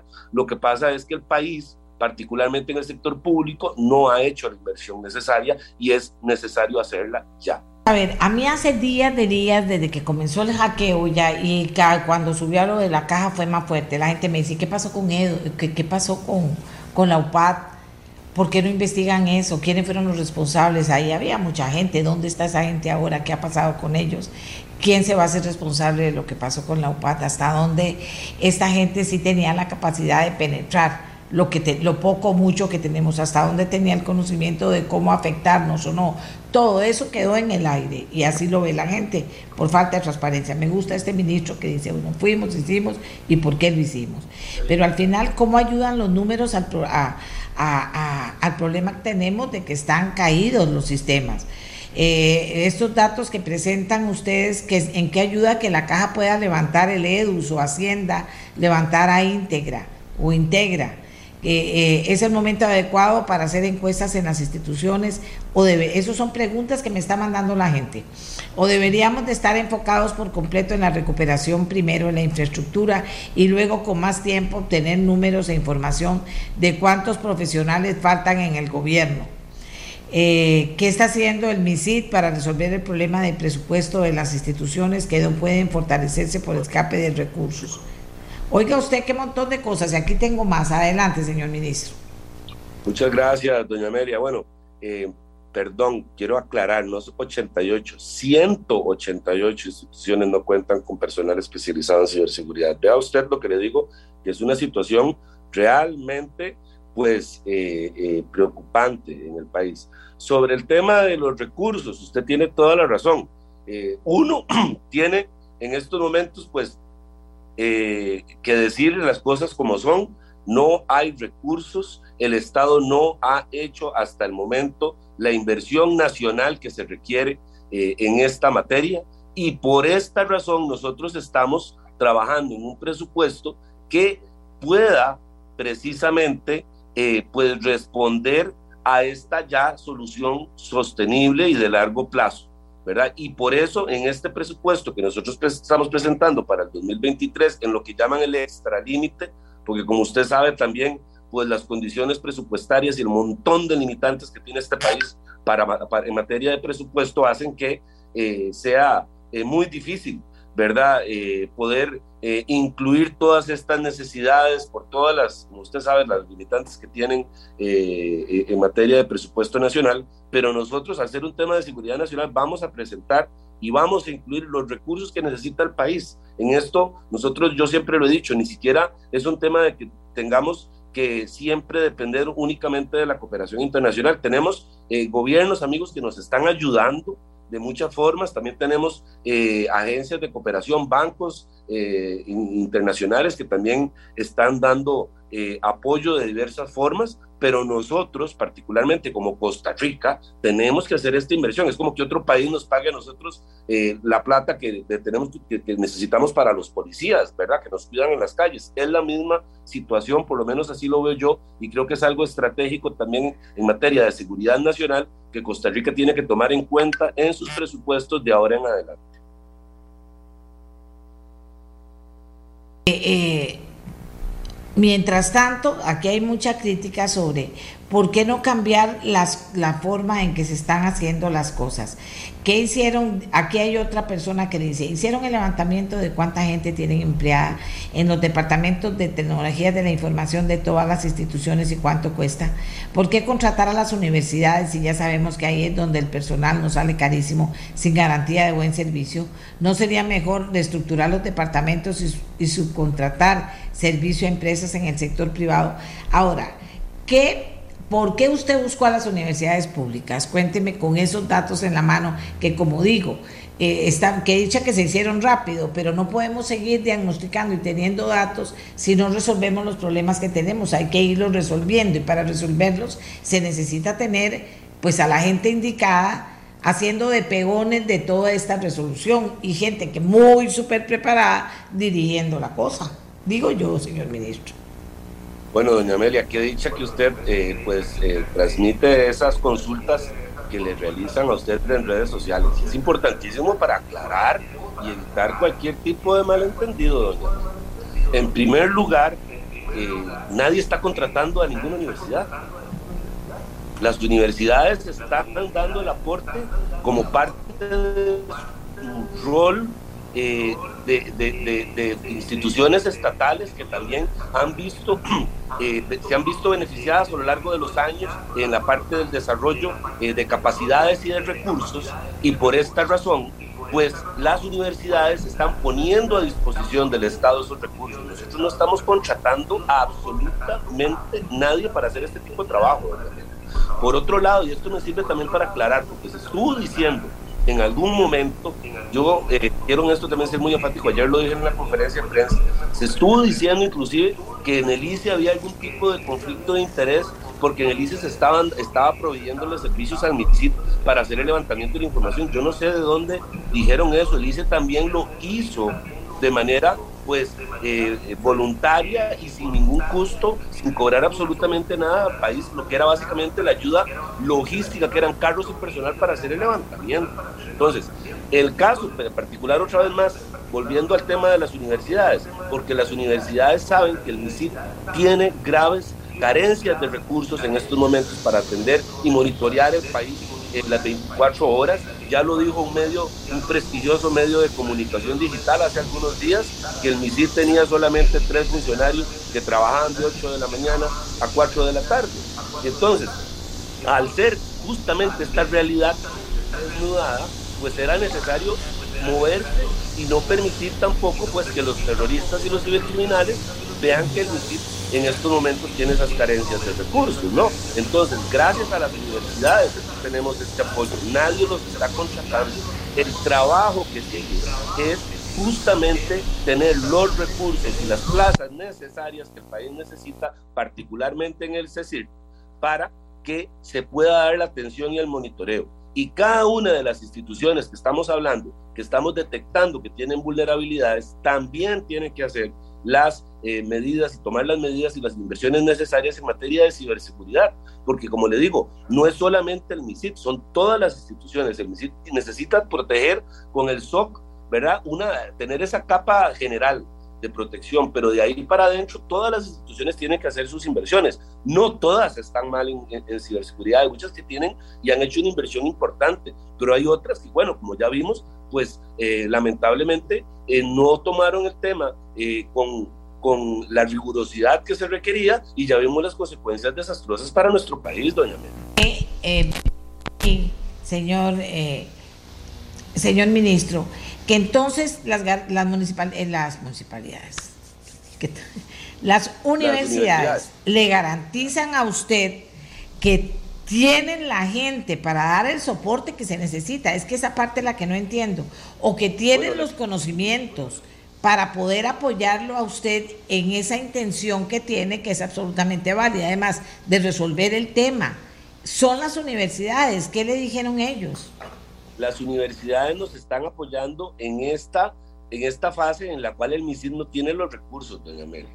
Estamos, como le digo, trabajando para tener ya los recursos nacionales y esperamos que el presupuesto se dé y que ya en el plan general de la emergencia también, pues todos estos temas ya queden contemplados. Pero por mientras, las universidades están brindando un soporte al MISID gratuito y ellos tienen departamentos de TI, de tecnologías de la información. El día de ayer ya estuvieron ahí reunidos y acompañándonos para, pues, programar el ingreso de estos profesionales que, como les digo, son de la academia, no tienen ningún tipo de, eh, de, sesgo en la parte de comercial ni intenciones de ningún otro tipo. Ellos únicamente vienen a ayudar al MISID en las labores de monitoreo del CECIR. ¿Por qué? Porque el país desde hace mucho tiempo tenía abandonado este tema y hoy por hoy nos damos cuenta de lo importante que es, ¿verdad? Desde hace años se venía hablando de políticas de ciberseguridad, se venía hablando de que era necesario fortalecer al MISIT en este rol, pero ¿cómo es posible que en los presupuestos no viniera incluido el tema del Centro de Operaciones de Seguridad, que es algo básico que los países, de cualquier país del mundo eh, que ya está metido inmerso en la economía del conocimiento, sabe que lo necesita, porque es un riesgo real, es un riesgo que no se acaba, que no es que solamente es del día de hoy o de mañana que se pueden dar los ataques, es algo que se mantiene. Usted le puede preguntar también al sector privado la cantidad de, intentos de intrusiones y intentos de ataques que se dan por año a, las, a las empresas, a los bancos, etcétera. Entonces, Costa Rica hoy por hoy ha tenido que pues, ver de la manera más lamentable, porque hemos tenido consecuencias muy lamentables para el país debido a esta situación, ha tenido que darse cuenta de esa manera tan lamentable de que el país pues tenía que hacer esta inversión desde hace mucho tiempo. Hoy por hoy en la administración del doctor Rodrigo Chávez Robles, pues no hemos perdido el tiempo, el señor presidente de la República, desde el primer día de su mandato, firmó un decreto de emergencia nacional declarando la situación de los ciberataques en todo el sector público y precisamente lo hace porque sabía el estado de vulnerabilidad que nuestro país tenía y sabía que necesitábamos también tomar eh, decisiones y medidas de lo más eh, de, lo más urgente posible y de la manera más pronta. Así que, doña Amelia, pues nosotros desde el MISIT eh, seguimos trabajando de la mano también de la visión del señor presidente de la República en este tema y no vamos a parar hasta que nuestro país tenga estas condiciones mínimas que se requieren para poder contener o minimizar la afectación que pudiera llegar a tener cualquier tipo de ciberataque en las instituciones estatales. Tenemos varias cosas que preocupan. Eh, eh, pero vamos a ir aterrizando porque ya se va a acabar el tiempo de la, de la entrevista. Eh, en cuanto a lo que está pasando con el hackeo, ¿cómo y bajo qué metodología está el MISID asegurando la recuperación de largo plazo de las instituciones? Y también, ¿qué reformas en específico está proponiendo el MISID a la estrategia de la ciberseguridad, señor ministro? Bueno, primero, lugar, primero que todo, eh, la labor del MISID particularmente si se da una afectación en una institución específica debido a una intrusión ilegítima por parte de ciberterroristas o ciberdelincuentes, no es llegar y arreglarles a ellos el asunto, porque una vez más, la situación en cada una de las instituciones es responsabilidad de cada institución, ¿verdad? Nosotros trabajamos en el monitoreo, prevención, para esa razón eh, se generan directrices, se generan también lineamientos que las instituciones tienen que seguir en materia de ciberseguridad, medidas mínimas. Y esas medidas mínimas son las que precisamente nosotros pues levantamos ahora y cuantificamos eh, en, entre estas 226 instituciones. Entonces, eh, para nosotros eh, sabemos que, que, cada institución, si se, da, si llega a dar pues, una afectación directa en, en los servicios o, o, o, el trabajo que realizan precisamente debido a una actividad cibercriminal, pues lo que vamos a hacer es darles acompañamiento, orientarles, pero es cada institución la que ya en el momento en el que sucede una situación así, pues tiene que trabajar justamente en el levantamiento. Ya lo está haciendo Hacienda, ya lo está haciendo la Caja Costarricense de Seguro Social y las demás instituciones que también en su momento sufrieron algún tipo de afectación. Entonces, eso por un lado. Y eh, por otro, sobre eh, lo que siga, ¿verdad? Ahora nosotros, en materia de la política pública de ciberseguridad, también estamos pues trabajando intensamente para presentarla en conjunto con los demás instrumentos de política pública que están pues atrasados lamentablemente también eh, sobre eh, el trabajo del, del MISIP. Con esto le digo, por ejemplo, que el PNDT, el Plan Nacional de Desarrollo de las Telecomunicaciones, desde diciembre tenía que estar eh, entregado. Y yo estoy entrando ahora eh, con mes y, eh, y medio eh, que tengo de estar eh, en, esta, en este ministerio, pues trabajando intensivamente con todos los funcionarios en la elaboración de esta política pública y todas las demás que todavía pues están en proceso. Entonces, le puedo decir que la política pública en materia de ciberseguridad va a ser una política pública integral, va a tener siempre también, va a velar porque sea tecnológicamente neutral para que el país, pues los diferentes sistemas que tengan no dependan de eh, un eh, o, o, o, una línea tecnológica de algún país o de alguna marca o de algo así, porque tiene que ser precisamente pues neutral para poder aumentar y añadir capas y capas. Yo creo que uno de los secretos también eh, para minimizar la afectación eh, a un país eh, en materia de ciberseguridad es la redundancia, o sea, que usted pueda colocar suficientes tapias, suficientes muros a los delincuentes para que no puedan, pues, eh, ingresar tan fácil. Creo que ese es uno de los principales, pues, nortes que tenemos que tener y también, por otro lado, pues asegurarnos que la misma sea debidamente consultada con los diferentes actores estratégicos. Aquí estamos hablando no solamente del gobierno, estamos hablando de la academia, y entran otra vez las universidades públicas y las universidades privadas también. Importante esto, doña Amelia, las universidades privadas también eh, juegan y jugarán un rol en todo este tema porque también tienen profesionales en esta materia y no los podemos dejar de lado, más bien ellos eh, han tenido también una voluntad de eh, colaborar y de acercarse en estos temas. Y por otro lado tenemos a la sociedad civil y a la industria, a la, a la empresa privada. Son cuatro grandes eh, actores estra estratégicos, grupos que eh, precisamente pues le van a ir dando una legitimidad a esta política pública que vamos a entregar de manera transversalizada con lo que eh, también estaremos entregando nosotros de, en nosotros instrumentos de política pública que anunciaríamos que anunciaremos en agosto, incluyendo por ejemplo la estrategia de transformación digital. Todo tiene que ir conectado, doña Una última pregunta que me están haciendo aquí. El sector automotor, me dicen, espérenme un momentito para poderla leer correctamente. Eh, ¿Cómo el hackeo eh, nos afectó muchísimo, como el, el hackeo nos hace, afectó muchísimo, dice el sector automotor, y demostró nuevamente la falta de comunicación entre las instituciones? Eso cómo está en la estrategia, cómo se ve, porque no podemos, yo no digo yo, no puede hacerse ningún buen trabajo si hay una incomunicación entre las instituciones a nivel a nivel del gobierno. Bueno, y comunicación eh, real, ¿verdad? A nivel sí, digital. Sí. Vamos a ver, primero eh, el sector automotor, el sector bancario, el sector alimentario, todos los diferentes sectores industriales son parte también de los potenciales grupos objetivos que tienen eh, los eh, delincuentes y los terroristas para poder afectarles. ¿verdad? Todos, cualquier empresa eh, privada también en estos momentos puede llegar a ser motivo objetivo de ataques. Al punto inclusive que en su momento hemos estado hablando hasta con las cámaras, las cámaras también han sido muy proactivas elaborando también pues sus propias herramientas para dar asesoría a la eh, ¿cómo se llama? A, la, a, la, a, las, a las propias empresas, a las pymes, por ejemplo. Desde ahí hemos visto esfuerzos muy importantes desde Cantic, desde Infocom, desde el clúster de ciberseguridad que fue inaugurado hace poco tiempo, el, ciber, el CyberSec. Entonces, como le digo, para la empresa privada, también desde el MISID, obviamente vamos a, a, a seguir trabajando de la mano con las cámaras coordinadamente para que eso se dé. Comunicación, doña Amelia, mire, eh, una vez más, nosotros no, pues para este ministro no es eh, tampoco, no, no, tengo mucho tiempo que perder pensando en lo que no se hizo en administraciones pasadas o no se hizo bien.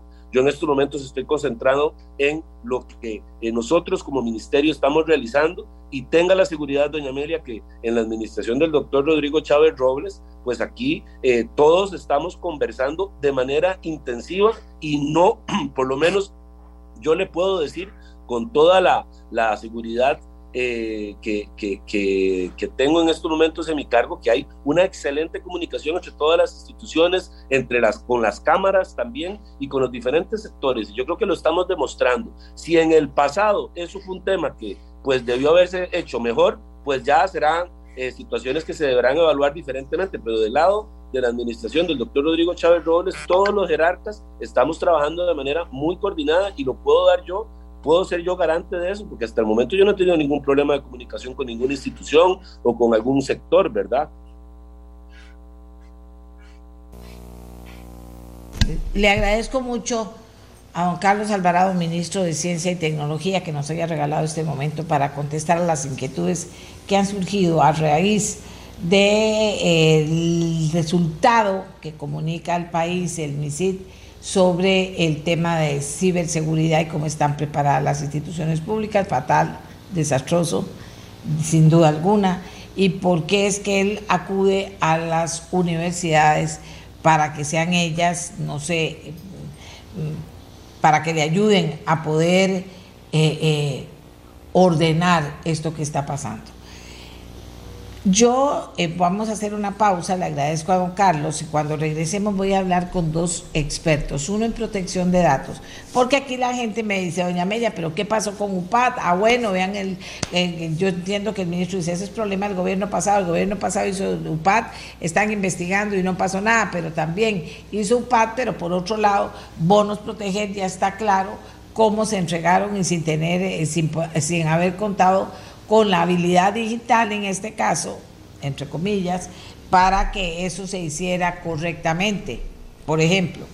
Entonces, eh, eh, los datos es un tema importante. UPAT está ahí esperando, como todas las cosas importantes en este país se quedan esperando en instancia judicial. Vamos a ver qué pasa, o en la misma Asamblea Legislativa. Entonces, vamos a hablar con dos expertos. Es necesaria una nueva ley de protección de datos en relación a los datos. ¿Por qué los expertos hablan de una ley marco? ¿Cómo está el tema? Y también vamos a empezar preguntándole a uno de ellos sobre qué opina del el resultado de la investigación del MISID, obviamente, y de la decisión que toma el ministro, que ya lo escuchamos. Hagamos la pausa y ya regresamos.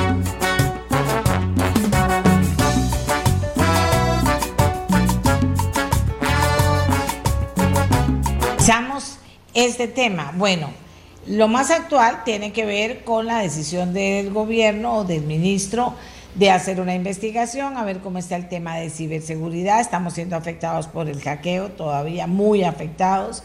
Y también está el tema de la decisión que toma en quienes apoyarse eh, los rectores de las universidades públicas para poder enfrentar esta situación. Yo tengo a dos expertos, uno en ciberseguridad, que es Esteban Jiménez, y a otro en protección de datos, que es Mauricio París. Vamos a comenzar con la reacción de Esteban Jiménez a lo que acabamos de escuchar sobre las decisiones que toma el Ministerio de Ciencia y Tecnología. Adelante. Muchas gracias, doña Amelia. ¿Me escuchan bien? Sí. ok. vamos a ver, eh, doña Amelia, yo coincido con el señor ministro en varias cosas. Primero, que el MISID no tiene los recursos necesarios para llevar adelante de manera adecuada el tema de cyber y nunca los ha tenido. Eh, nosotros, eh, particularmente yo, desde el 2012 vi el nacimiento del CECIR y de hecho yo estuve sentado en la mesa junto a las primeras personas que diseñaron el centro de respuestas. En ese momento, don, don Santiago Núñez tenía la misma queja que luego los bueno, Santiago que estaba en la cartera de, Ciencia y Tecnología, él no era el ministro, pero a partir de ahí, eso fue en el 2012 más o menos, 2014 con Gisela Cooper, este, en el 2017 con Marcelo Jenkins, en el 2018 con Carolina Vázquez, el 2020 con Luis Adrián, que de hecho Luis Adrián fue uno de los que más logró impulsar la eh, cartera de ciberseguridad dentro del MISID y luego cerró con Paola Vega, que pues no hubo un, avance significativo eh, en ese sentido. Eh, prácticamente todos fueron ministros del PAC. De hecho, eh, haciendo un recuento hace unos días me estaba dando cuenta de esto. y yo coincido en que el MISID no tiene el recurso. De hecho, todo el mundo lo sabe, ¿verdad? Todos, todos coincidimos en lo mismo.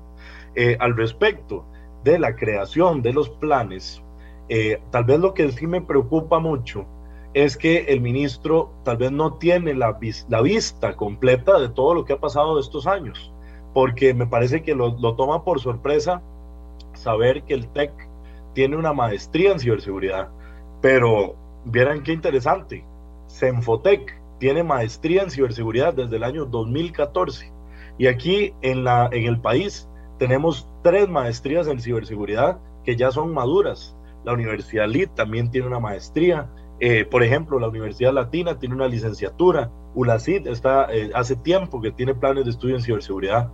Me llama mucho la atención porque veo que tal vez se está haciendo un retrabajo sobre cosas que ya existen y se han hecho y, existen, digamos, todos estos planes se han hecho hace mucho tiempo y no es necesario, por ejemplo, eh, tal vez aquí tomando el tema del CONARE, donde pues se aporta el recurso humano, eh, yo tengo que recordarle tal vez al señor ministro que CONARE, de la, todas las personas que estuvieron sentadas en esa mesa, solo el TEC tiene un programa de ciberseguridad, eh, que tienen profesionales, doctores en computación, por supuesto que sí. Las universidades públicas tienen doctores en computación, con algunos cursos en ciberseguridad también, pero eso no, eh, no ha sido efectivamente algo que nos haya servido en el pasado porque el CONARE existe desde hace mucho tiempo y CONARE nunca ha eh, efectivamente entrado a apoyar en la línea de ciberseguridad, por más que se le ha solicitado en cientos de reuniones a las universidades públicas apoyar en este tema. Me llama la atención y eso sí, pues les aplaudo si de, verdad en este momento van a entrar a apoyarnos en esto. Tal vez no comprendo cómo van a aportar profesionales este, digamos, uno de estos doctores que vaya a llegar al MISID, eh, no sé si es que va a llegar todos los días o si es que va a llegar un par de horas o, o, si es que solo pueden llegar hasta las 4 de la tarde o si se van a quedar efectivamente trabajando con el MISID, bueno, eso no lo sé, ¿verdad? Eh, me llama también la atención que hay tal vez como un pequeño reforzamiento eh, de decir, eh, aquí no tenemos intereses comerciales, aquí no queremos eh, eh, tener gente que esté trabajando para empresa privada. Me, llama un poco la atención porque durante la, la, línea de prensa o la conferencia de prensa también hubo un comentario a Sacamtic y tal vez tengo que recordarle también al señor ministro que en el sector privado es donde están los centros de operaciones en ciberseguridad. yo no sé cuántos centros de operaciones en ciberseguridad él ha formado, pero yo he formado tres, incluyendo el mío propio en, en la empresa eh, eh, que nosotros ahora lideramos, que es una empresa 100% nacional, ¿verdad? Eh, el, el, financiamiento que se necesita, ya eso existe, nosotros ya hemos hecho todo eso, o sea, los números, por ejemplo, que se habían estimado para la creación de un SOC, un Centro de Operaciones de Ciberseguridad, eso ya existe. De hecho, los presupuestos iban rondando los 78 millones de dólares anuales para poder dar sostén, sostén a un SOC. Vea usted que el ministro, pues, efectivamente habla sobre la línea del centro de respuesta. bueno, MISIT ha tenido tres personas, bueno, de hecho dos y media, desde que se creó el, el CECIR, porque yo lo recuerdo desde el año 2012, veniendo hacia acá, en el 2017 que pasamos la parte de la estrategia de ciberseguridad nacional, ha sido el mismo recurso. Entonces, no es un tema de, eh, de que no se ha intentado, se ha intentado todos los años, año con año, ¿verdad?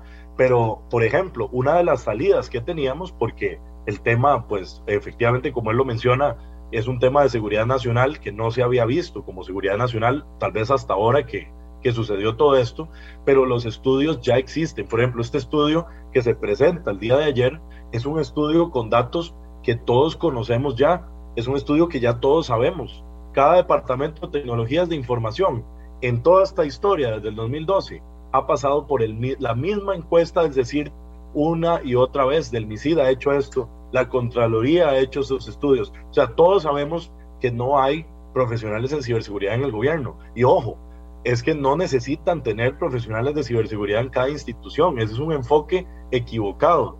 Lo que necesitan es concentrar a esos profesionales eh, del sector público en algún órgano o un par de órganos competentes, digamos una agencia de, eh, eh, gobierno digital, que ahora vamos a conversar con eso con, Mauricio, o tenerlos también a nivel de la Contraloría, porque las instituciones no necesitan profesionales en ciberseguridad porque no los pueden pagar tenemos que entender que esto ya, o sea, ya esto ya nosotros ya pasamos por ahí. Las instituciones públicas, ¿sabe, doña Amelia, cuánto vale por mes un profesional en ciberseguridad? De los más básicos, vale más de 2.500 dólares por mes. Es decir, la persona va a ganar más que la mayoría de directores de TI del sector público. Entonces, es, es irreal pensar que usted va a poner personas de ciberseguridad en todas las instituciones públicas. Eso no es así. Las instituciones lo, lo, que necesitan son controles y necesitan gente que pueda y que sepa crear esos controles, que puedan estar concentrados en alguno de estos órganos. Pero también los órganos que necesitamos crear en el país ya están diseñados. No hay que hacerlo de cero, porque me, me, me pareció escuchar que está pidiéndole a las universidades públicas que le ayuden a crear una estructura. Eh, señor ministro, ya esa estructura existe, hace más de cinco años, siete años. Hemos estado trabajando en eso desde hace un montón de tiempo. El CyberSec Cluster, discúlpeme, pero el CyberSec Cluster no se creó este año. El CyberSec Cluster primero inició en Procomer y eso empezó hace cinco años. Y el, este año fue que se nombró a Carolina Taborda, una profesional que respeto mucho, que está haciendo muy buen trabajo al respecto, pero el CyberSec Cluster ha trabajado en esto desde hace más de cuatro años, o sea, prepandemia y todavía dos años más para atrás, hemos trabajado en todo esto. Eh, la línea, por ejemplo, de la Academia Nacional eh, o la línea del, del, del, Plan Nacional de Entrenamiento para crear una ciberacademia, eso lo tenemos listo desde el 2017. O sea, ya eso existe. Incluso aquí mismo al frente mío tengo todos los, una presentación con todos los estatutos que con muchísimo gusto le puedo hacer llegar al ministerio, con todos los eh, las líneas estratégicas, objetivos, planes de estudio y, y, las líneas operacionales que se requieren para poder implementar una ciberacademia en el país. De hecho, para también adelantarle, yo soy uno de los que fundó el eh, proceso de eh, ciberseguridad en, el Ministerio de Educación Pública, que ahora tienen un técnico en ciberseguridad. Y así he participado en prácticamente todos los planes de estudio que se han hecho. Por ejemplo, doña Amelia, nosotros durante este plan teníamos la creación de 5.000 profesionales aquí en el país para potenciar la, la ciberacademia. Son un recurso de 5.000 personas entrenadas en un plazo de tres años, con entrenamientos que van desde los tres días a las cuatro semanas. Y eso es un entrenamiento intensivo para poder tener la primera línea de defensa en ese, en ese sentido. Entonces, a mí tal vez me gustaría iniciar con eh, decirle al señor ministro, señor ministro, nosotros ya tenemos todo eso, ya eso ya se hizo.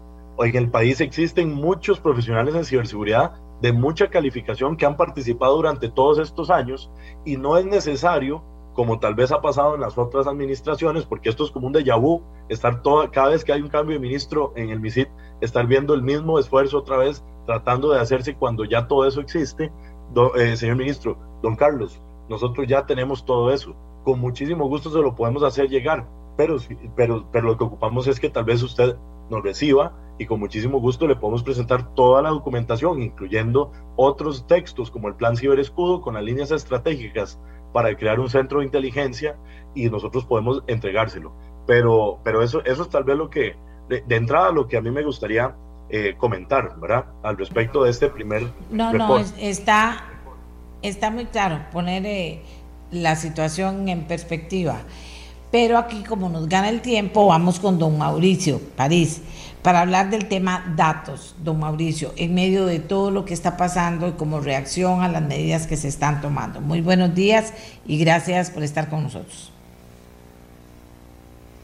Hola, doña Amelia, un gusto saludarla y muchas gracias por el espacio. Voy a ser eh, breve porque, como usted dice, el, tiempo nos, nos apremia. Eh, nada más un brevísimo recuento de lo que ha pasado en los últimos cinco años, en, los últimos dos años, cinco cosas. UPAT, eh, bueno, proteger datos relacionados con COVID, pruebas FARO y para cerrar con broche de oro, la administración del presidente Alvarado, un extrañísimo ataque eh, cibernético a 20 días del cambio de gobierno. Eh, es decir, eh, en todos estos aspectos que le he mencionado, los datos de los costarricenses se vieron vulnerados. Y lamentablemente no sabemos la extensión de ese daño, porque lo que hemos tenido es, como ciudadanos, que confiar en que el funcionario de turno salga diciendo, no, no fue tan grave, no, no se robaron datos, no, no, tranquilos, todo todo bien, hasta, hasta que ya el Estado llega a una parálisis eh, impresionante. ¿no? Entonces, em, ¿qué sacar de todo esto de eh, aspecto positivo? Más allá de, ojalá las responsabilidades que algún día se lleguen a sentar y sobre todo las investigaciones profundas que es necesario hacer para entender qué fue lo que pasó y qué pasó con los datos y quién estuvo detrás de esto y sobre todo quién fue negligente.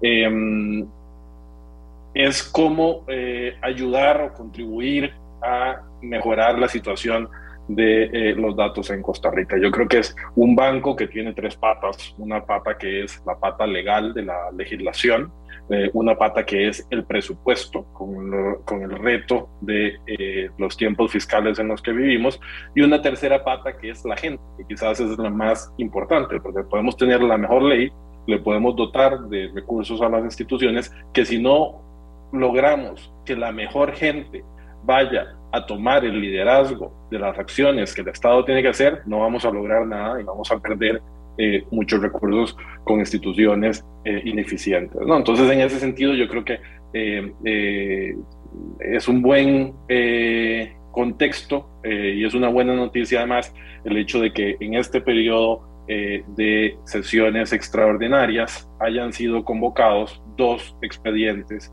eh, relacionados con esta materia. El primero, el expediente eh, 22.064, que es la reforma constitucional eh, para incluir la protección de datos como un derecho autónomo en la constitución política en el artículo 24.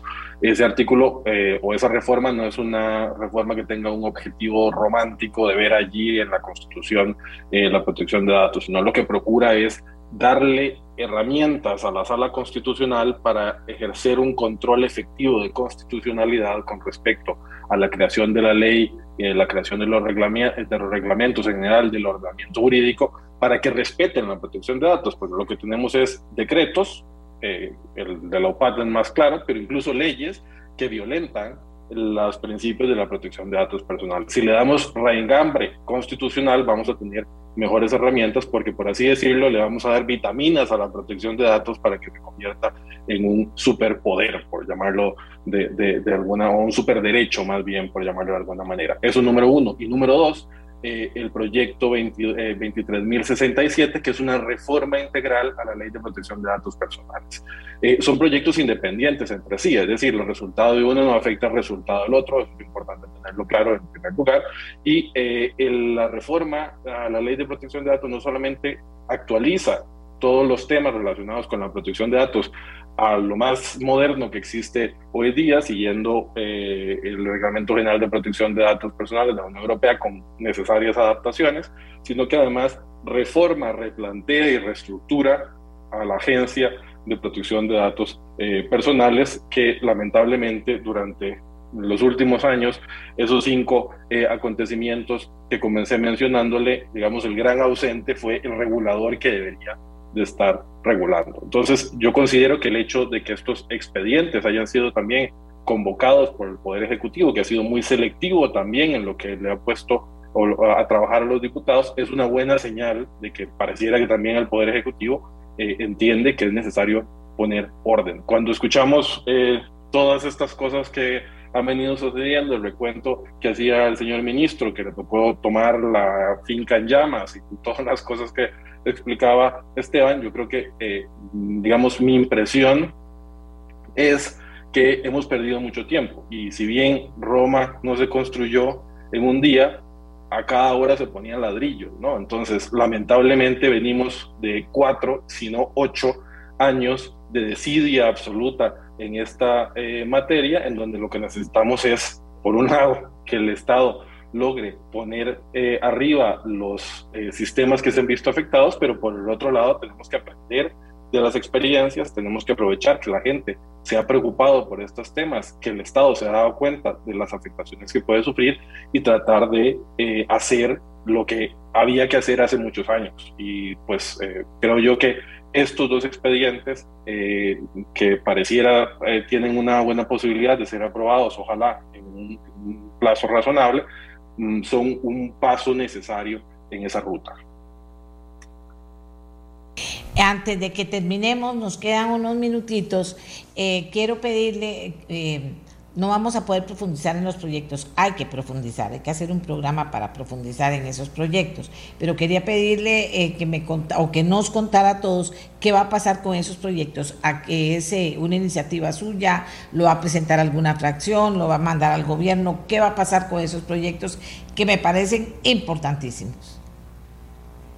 Sí, doña Amelia, la, reforma eh, constitucional fue presentada desde la legislatura anterior, eh, fue presentada por la diputada Silvia eh, Hernández y el proyecto de reforma integral a la ley de protección de datos personales fue presentado este año por la, diputada Katia Cambronero y don Eli Feinsack y la fracción del Partido Liberal Progresista. Ambos eran iniciativas que habían surgido y que se habían propuesto a la Comisión eh, investigadora del caso de Lopat que se había conformado eh, también en, la legislatura anterior, ¿no? Entonces, eh, uno se había presentado, estaba ya en trámite de, ley y el otro se había quedado rezagado y fue finalmente presentado recientemente. Entonces, ya están ambos no solamente presentados, sino además con la buena noticia de que estando en periodo de extraordinarias, el Poder Ejecutivo los ha convocado y ya han comenzado entonces el trámite. De hecho, la reforma constitucional se le dará tercera lectura eh, este viernes, el viernes de esta semana,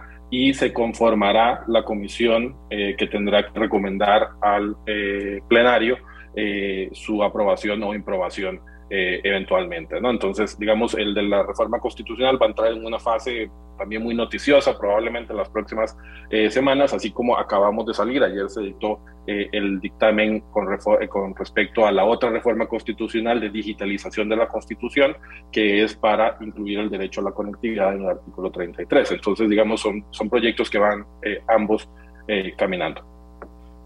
Sí, así es, doña Amelia. Y de mi parte, bueno, yo creo que toda la gente que nos escucha, esto es súper importante que apoyen esta iniciativa. Como les digo, no es necesario el retrabajo. hay muchas organizaciones y profesionales que ya esto ya lo tienen definido. De mi línea, también ya lo que se llama la Fuerza de Colaboración Conjunta, que es un órgano por varias instituciones de gobierno es la que nos podría dar una estructura mucho mejor para enfrentar el tema de la ciberseguridad, teniendo en cuenta que el MISID puede tener el centro de respuesta a incidentes, pero el centro de monitoreo, por ejemplo, nada más para darle una perspectiva, haciendo una comparación entre los presupuestos, MISID que tiene alrededor de 10 millones de dólares al año para no solo ciberseguridad, sino para absolutamente todo, pero seguridad pública que tiene 392 millones, sería un lugar más adecuado para establecer lo que se llama el centro de monitoreo de redes. Ese centro podría estar adscrito a una institución como seguridad pública, dando al MISIT el rol de la parte de respuesta a incidentes y, aperturando el centro de inteligencia en redes, que es otro componente importante. Entonces, para que todos los que nos están escuchando entiendan, que mucho de esto ya está hecho. hay que llevarlo hacia adelante y no hay que cerrarse. Yo creo que es muy importante en ciberseguridad cuando uno se cierra y se aísla del entorno, ahí es donde pierde tiempo y es donde, donde pierde el, el empuje. Entonces, tratemos de trabajar, eh, señor ministro y todas las demás partes, el, Cyber, el Cluster, del cual somos miembros, también Cantic, somos miembros fundadores, y todos los demás profesionales en ciberseguridad. Yo creo que este es el momento de unirse a trabajar, dejar tal vez rencillas viejas y otras cosas que han afectado muchísimo al sector y al gremio anteriormente. Y este es el momento de trabajar con profesionales de la calidad de Mauricio y otras personas que existen ya a nivel de, de país, que ya tenemos los insumos. No tenemos que crearlos desde cero, no hace falta. Ya existe todo este conocimiento. Ok.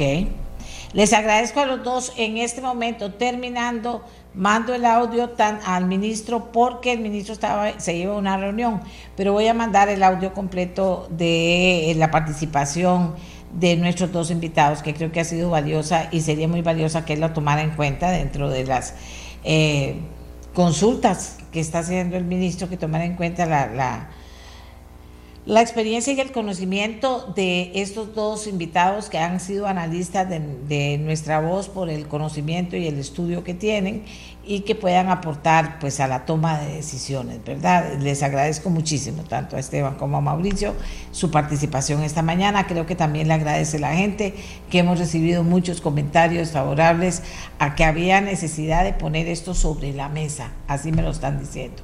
Ahí está puesto sobre esa mesa, se lo mandamos al ministro. Así que gracias Esteban, gracias Mauricio, gracias al ministro, gracias a la persona que nos estuvo hablando, Damián, sobre el tema de los océanos.